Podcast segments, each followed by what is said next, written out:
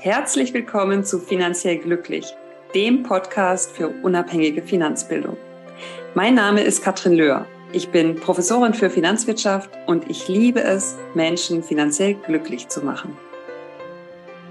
Heute möchte ich euch von einer Konferenz berichten, wo ich letzte Woche war. Das war die Konferenz Finanzielle Bildung für das Leben, ausgerichtet von BMBF und BMF, also Bundesministerium für Bildung und Forschung und Bundesfinanzministerium. Und das ist sozusagen so ein Meilenstein wieder gewesen auf dem Weg zu unserer nationalen Strategie zur Verbesserung der Finanzbildung. Wie ihr wisst, äh, haben wir uns als Deutschland endlich, endlich auf den Weg gemacht. Nachdem die OECD das schon seit 2008 fordert, sind wir jetzt eines der letzten Länder, was da in diese Richtung marschiert. Und äh, dazu wurden viele, viele Akteure eingeladen.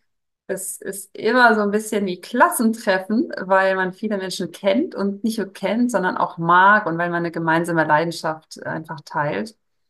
Und ähm, bezüglich des Inhalts der Konferenz, also Netzwerken war natürlich toll. Es war auch eine tolle Räumlichkeit, die sich gut dafür geeignet hat und überhaupt war es insgesamt einfach gut organisiert mit einer eigenen Konferenzplattform und so weiter und so fort.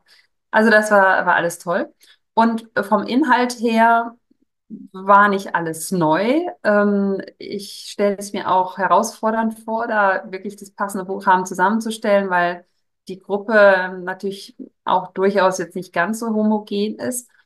Ich habe mich gefreut. Ähm, es gab eine virtuelle Keynote von Anna-Maria Lusardi, die äh, ja schon seit sich schon seit sehr vielen Jahren mit äh, Financial Literacy ähm, äh, beschäftigt und bis vor kurzem war sie ähm, äh, in Washington an der Uni als Professorin und jetzt seit Herbst ist sie an der Stanford University und die war virtuell zugeschaltet. Ja, die war nicht vor Ort, sondern war virtuell zugeschaltet und hat von ihrer Forschung berichtet. Die kennen wir natürlich, aber es war trotzdem ein äh, schöner Rahmen, ein schöner Auftakt, äh, war relativ zu Beginn der Konferenz und war ähm, schön, ja.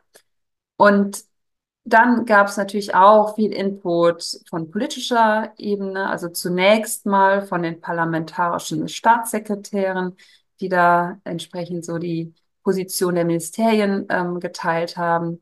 Wir hatten aber auch eine schöne Podiumsdiskussion, wo verschiedene Akteure ähm, ja, sich ausgetauscht haben und wo beispielsweise auch äh, Dirk Lörwald von der Uni Oldenburg teilgenommen hat und letztlich ähm, wirklich nochmal klar gemacht hat, dass es wichtig ist, dass wir finanzielle Bildung in der Schule haben, weil wir nur so wirklich alle sicher erreichen.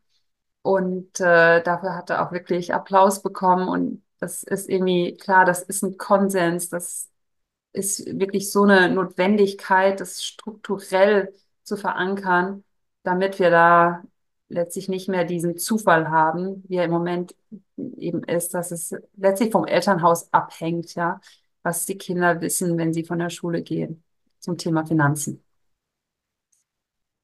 Und was es auch gab, ähm, war, waren verschiedene Themenforen und äh, das war wirklich inhaltlich sehr breit äh, gestreut und ähm, das war entsprechend ähm, ja äh, heterogen auch. Und äh, ich kann ja mal ein paar Themenforen hier nennen. Also zum Beispiel gab es Finanzbildung im Internet, Spannungsfeld zwischen Bildung, Beratung und Information. Ja, ähm, dann gab es Themenforum 2, Verbraucherschutz und finanzielle Grundbildung. Themenforum 3, Finanzbildung und lebenslanges Lernen, Bildungsauftrag der Erwachsenenbildung. Themenforum 4, Finanzkompetenz und Gender Gaps, Frauen im Fokus der Finanzbildung. Themenforum 5, Bildung für nachhaltige, nachhaltige Entwicklung, also BNE und Sustainable Finance, gemeinsam Nachhaltigkeit in der Finanzbildung verankern. In dem Themen, Themenforum war ich übrigens und zwar wirklich ähm, ein hervorragender Austausch. Ähm, geleitet wurde es äh, unter anderem äh, von Silke Stremlau, Senior Fellow ähm, der Mercator Stiftung und Vorsitzende des Sustainable Finance Beirates der Bundesregierung.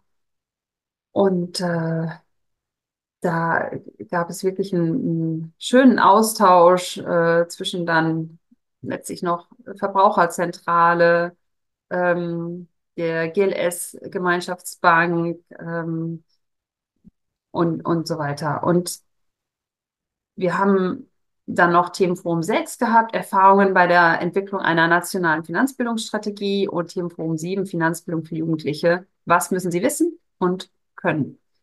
Ähm, und äh, beim Themenforum 7, da äh, war auch wieder ähm, Dirk Lörwald ähm, äh, in der Leitung zusammen mit Verena von Hugo. Wir sind ja auch im Bündnis Ökonomische Bildung gemeinsam im Vorstand und äh, die beiden haben das zusammen mit Anke Wolf, ähm, der Referentin Verbraucherbildung von der Verbraucherzentrale Bundesverband, äh, ja, moderiert und geleitet.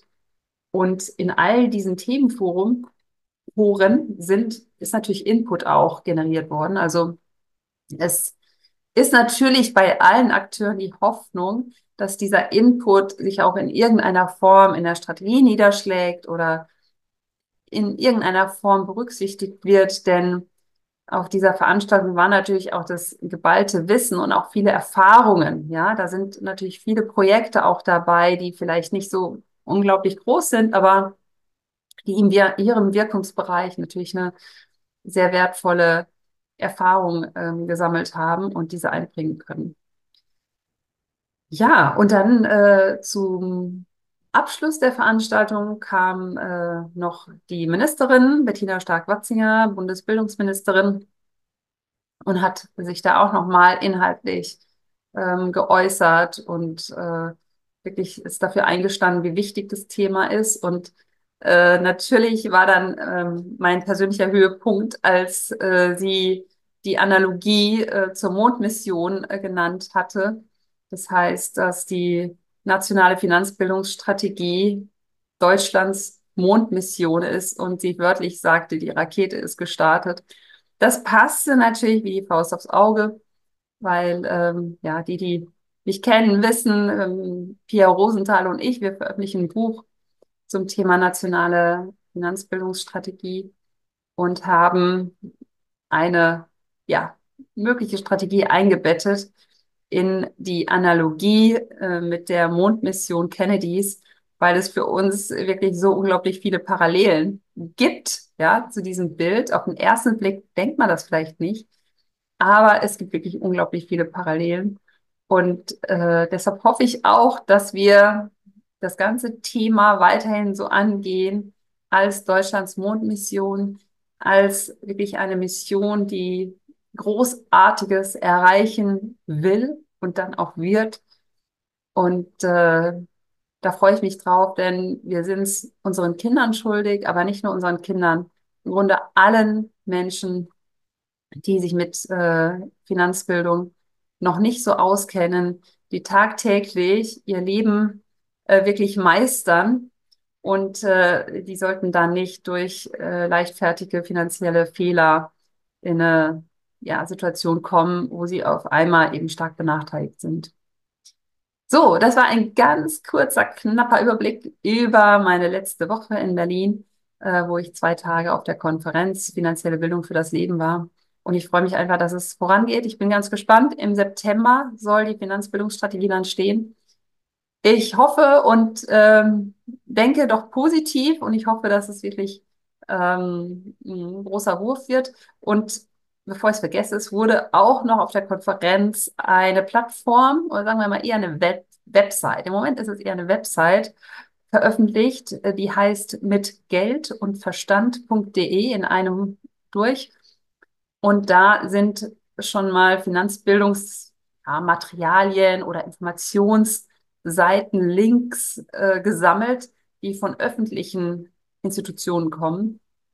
Und die Seite soll wohl ausgebaut werden und ist sozusagen so ein erster Wurf in Bezug auf ja, einen Meilenstein des Eckpunkte-Papiers, wo ja genau diese Plattform da genannt ist. So, jetzt seid ihr wieder so etwas auf dem Laufenden in Bezug auf Finanzbildungsstrategie für Deutschland. Und ich bin gespannt, was da noch kommt. Und äh, ja, die Rakete ist gestartet. Bis dann, ciao.